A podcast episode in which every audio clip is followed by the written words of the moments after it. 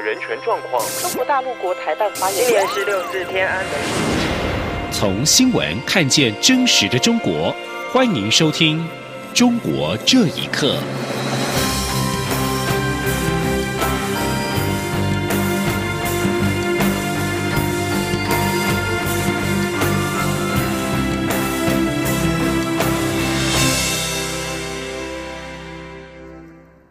各位好，欢迎收听《中国这一刻》。非政府组织工作者李明哲的妻子李静瑜三号抵达华府，希望寻求国际声援，让中国早日释放李明哲。他四号获得联邦众议员史密斯的邀请，将出席五号晚间美国总统川普在国会的国情咨文发表。李建宇表示，希望此行能够让国际社会了解中国现在正在侵犯言论自由，并且能够继续关注中国人权遭到迫害的现状。请听以下的报道。遭中国判刑关押的非政府组织工作者李明哲的妻子李静瑜三号抵达华府，寻求国际声援。一行人四号拜会美国国家民主基金会总裁葛西曼。葛西曼在与李静瑜会面时，也转达一封给李明哲的信。他在信中写下他对李明哲的声援，表达美国民众对李明哲的支持，认为李明哲不应该被关在监牢中。陪同李静瑜赴美的台湾关怀中国人权联盟理事长杨宪宏表示，李静瑜已经获得联邦众议员史密斯邀请，将出席五号晚间美国总统川普在国会的国情咨文发表，彰显美国对台湾人权遭受侵害的关切。李静瑜也将成为首位受邀出席美国总统国情咨文发表会议的台湾人。李静瑜四号接受自由亚洲电台记者专访时，说明了对于这次访美的期待。他说。对于李明哲的一个事件，我从头到尾都不以法律，就是说我呢不做法律的辩护，我只进行政治的辩护，因为这个是一个普世的人权价值。可是当中国的一个地方跟我们所理解的文明国度是有落差的时候，我只能够去诉诸所有相信这一套普世价值的文明国家，去告诉他们。中国现在正用这样的一个方法去迫害这样子这个言论自由这个主张，请国际社会继续关注中国人权迫害的现状。李金宇表示，人道救援是一条长远的路，不可能当下就可以立刻改变。面对中国这样的集权统治国家，只能到世界各国不断的累计壮大声音，才有促成中国人权改变的可能性。非政府组织工作者李明哲，二零一七年十一月二十八号被中国大陆依颠覆国家政权罪判刑五年，褫夺政治权利两年，目前关押在中国湖南省赤山监狱。李静瑜自去年九月起数次申请探监被拒，直到十二月才得以探视到李明哲。李静瑜去年十二月二十四号举行记者会，表示狱方冻结李明哲账户，使他不能添购食物与衣物，因而暴瘦。中国湖南省赤山监狱则在一月发送告知书书。通知李静瑜三个月内不得会见李明哲。以上新闻由央广整理报道。今天是大年初一，行政院长苏贞昌的脸书粉丝团一大早就发布由苏贞昌入境拍摄的防疫宣导影片，不仅再三提醒国人防疫非洲猪瘟的重要，片尾还拿起小熊维尼的玩偶，隔空喊话，请中国政府加强防疫，并且告知疫情。由于中国大陆国台办三号才批评台湾将非洲猪瘟疫情政治化，苏贞昌这支短片引发网友留言讨论，赞拿维尼太呛了。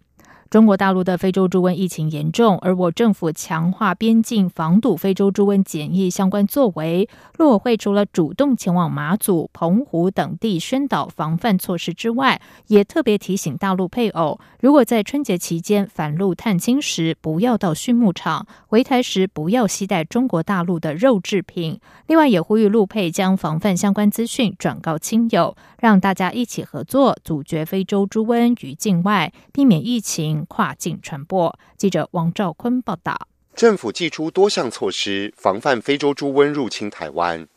由于春节期间会有陆配往返于两岸，陆委会提醒陆配在年节期间返陆探亲时，不要到畜牧场，不要携带肉品回台，也不要团购或网购中国大陆的肉制产品寄送来台。陆委会主委陈明通说：“猪瘟是一个非常严肃的问题啊，那那涉及到台湾两三千亿的这个产业啊，所以啊，我们必须很严肃的面对。而且，那台湾这个防线呐，啊，这个我们真的是全国上下要一起来合作，不然被攻破啊，那代机都抓掉啊！哈。陈明通日前在新春记者会曾经表示，两岸应早日恢复官方联系机制与制度化协商，而当务之急可从非洲猪瘟防疫合作开始。希望对岸落实协议通报，加强管控，避免疫情扩散，让民众安心过好年。中央广播电台记者王兆坤台北采访报道。根据联合国贸易和发展会议四号所公布的报告表示，美国计划下个月对中国输美商品加征关税，恐怕引起全球经济下滑，而让其他国家接收这批价值约两千亿美元的中国商品。美国去年以惩罚中国进行不公平贸易为由，针对价值两千五百亿美元中国商品加征百分之十到二十五的关税，并且表示，如果不能在三月一号前敲定协议，将会把百分之十的关税提高到百分之二十五。联合国贸易和发展会议国际贸易部门主管寇克·韩密尔顿在记者会中表示，美国提高关税和中国的报复措施会因为。造成商品和金融市场的动荡，而引发经济的下滑。同时，企业采取的应应措施也会对全球经济成长形成压力。美洲贸易战导致成本逐步增加，因而造成企业将现有在东亚的供应链转移。在这批受到加征关税影响的两千五百亿美元中国商品，美国企业只能取得其中的百分之六，中国企业仍然可以维持百分之十二。至于其他国家，则可以接收到其中的百分之八十二，而受加征关税影响的八百五十亿美国出口，其他国家则可以拿下百分之八十五。市场研究机构 IDC 于一月三十号发布的报告预测，中国在二零二二年监控摄影机的部数量将会达到二十七点六亿台。有维权人士质疑，政府耗费巨资用于部署监控摄影机、网络监管，究竟是为了民众的利益，还是为了维护利益集团的既得利益？请听以下的报道：中国已经成为世界上最大的安全以及监控技术市场。市场研究机构 IDC 预测，到二零二二年，中国的监控摄影机部署量将达到二十七点六亿台。按照这个数字。可以推测，将近十四亿的中国人，平均每一个人将拥有两台监控摄影机。目前，中国各地大街小巷部署了人脸辨识系统，记录了路人的一举一动。政府将其称为智慧城市，并且指出，在提高治安水准、预防以及打击犯罪方面成果卓著，也有效改善了交通管理、防灾预警等市政工作效率。对此，山东龙口维权人士江国成接受自由亚洲电台访问时提出质疑。他在二零一七年进京上访，被当地街坊人员打伤，住进医院，多次报警却无人受理。远警的说法是监控摄影机坏了。江国成说：“耗费巨资用于监控、网络监管，究竟是为了民众利益，还是为了维护利益集团的既得利益？”在中国庞大的视频监控系统天网工程建成之后，又一项以农村为目标的雪亮工程已经在去年起步。广东一家企业为雪亮工程推出一套监控系统，利用家庭电视机以及智慧手机推动监控摄影镜头入户。广东一位基督徒陈女士受访时表示，当地到处是监控摄影镜头，现在都是这样啊，遍地都是监控。是对那些有影响的，他们才是处理了。一般的骗子啊，什么的受骗啊，什么的，他们都都不管的。对百姓来说是一个监控，肯定不是保护了，保护的是他们的政权。有研究指出，全球用影片画面搜索面孔的伺服器将有四分之三被中国购买。去年九月，中国人脸辨识技术开发公司商汤科技。获得软银中国十亿美元投资。二零一七年十月，旷视科技的人脸辨识云平台也获得了由中国国有资本风险投资基金四点六亿美元投资。舆论认为，中国智慧技术发展的首先是满足监控的需要，而非提高生产能力。以上新闻由央广整理报道。在人权议题方面，北京维权律师余文生涉嫌煽动颠覆国家政权案有了新的进展。家属证实，检方已经把案件起诉到徐州市法院。余文生的妻子许燕三号致电徐州市检察院，从官员口中获悉，丈夫余文生已经被起诉，但是他至今还没有收到有关的通知书。余文生被关押了一年多，检察院先后四次延长审查起诉期限，两次退回补充侦查。家属聘请的辩护律师一直无法会见，无法得知余文生的状况。许燕说，他期盼余文生起码能够吃得饱，也敦促当局能保障他的基本人权，确保不会受到酷刑对待。由于徐州市当局声称余文生已经聘请律师，余文生的好友维权律师常博阳一直无法介入。他认为最新进展显示，当局决心把余文生入罪。常博阳批评当局的处理手法和依法治国是背道而驰的。五十二岁的余文生曾经带领七零九案王群章案，去年一月初他在寓所附近被远警刑事拘留，其后被徐州市检察院以煽动颠覆国家政权以及妨碍公务两项罪名批捕。继续来关心的是，台湾是不少中国大陆民众过年出游的热门选择之一。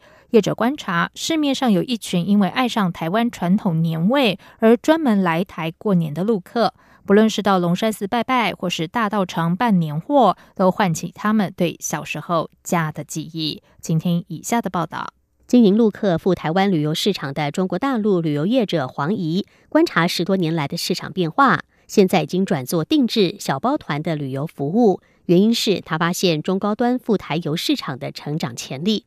黄怡说，过年到台湾旅游的游客属性和一般旅客不太一样。首先，这些人多是家庭出游；其次，他们要的是深度旅游，会选择一个地区待上五到六天。最后，还有一群人是因为喜欢上浓浓的年味而到台湾旅行。他表示，这种特别爱到台湾过年的旅客。大概从二零一零年开始成型，而且会一去再去。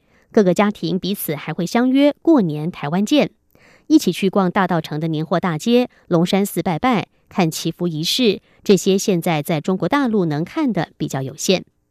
有客人向黄姨表示，就算不特别去寺庙、年货大街，光是走过每户人家，看他们贴春联、祭祖，就很有年的感觉。还有陆客表示，去台湾一趟就感觉把中国大陆疏忽的礼节及传统找回来，很喜欢这种怀旧感。黄姨也观察，陆客对台湾的评价很好，很少有回来投诉的。即使有公共安全的疑虑，也不是针对台湾。像之前游览车火烧车的事件，换成是发生在其他国家，陆客要前往当地旅游，也一样会多想一想。央广新闻整理报道。在大年初一，北京雍和宫始终是中国民众求神拜佛的大热门。今年甚至有人在除夕夜就在宫门外排队了。新京报报道，这名来自山东的刘姓民众表示，除夕夜夜晚十点三十分就到雍和宫的门口排队，一共排了八个半小时，为的是用头香图个好彩头。早上七点，他就如愿进入宫门，点上了头香。而根据报道，到清晨五点，前往排队的人潮已经接近五百人。雍和宫一名工作人员表示，今年春节期间，预估将会有七万到八万人到雍和宫烧香祈福。雍和宫建于清康熙三十三年，是康熙帝为第四子胤禛建造的府邸。由于胤禛后来被封为雍亲王，当时被称为雍王府，俗称四爷府。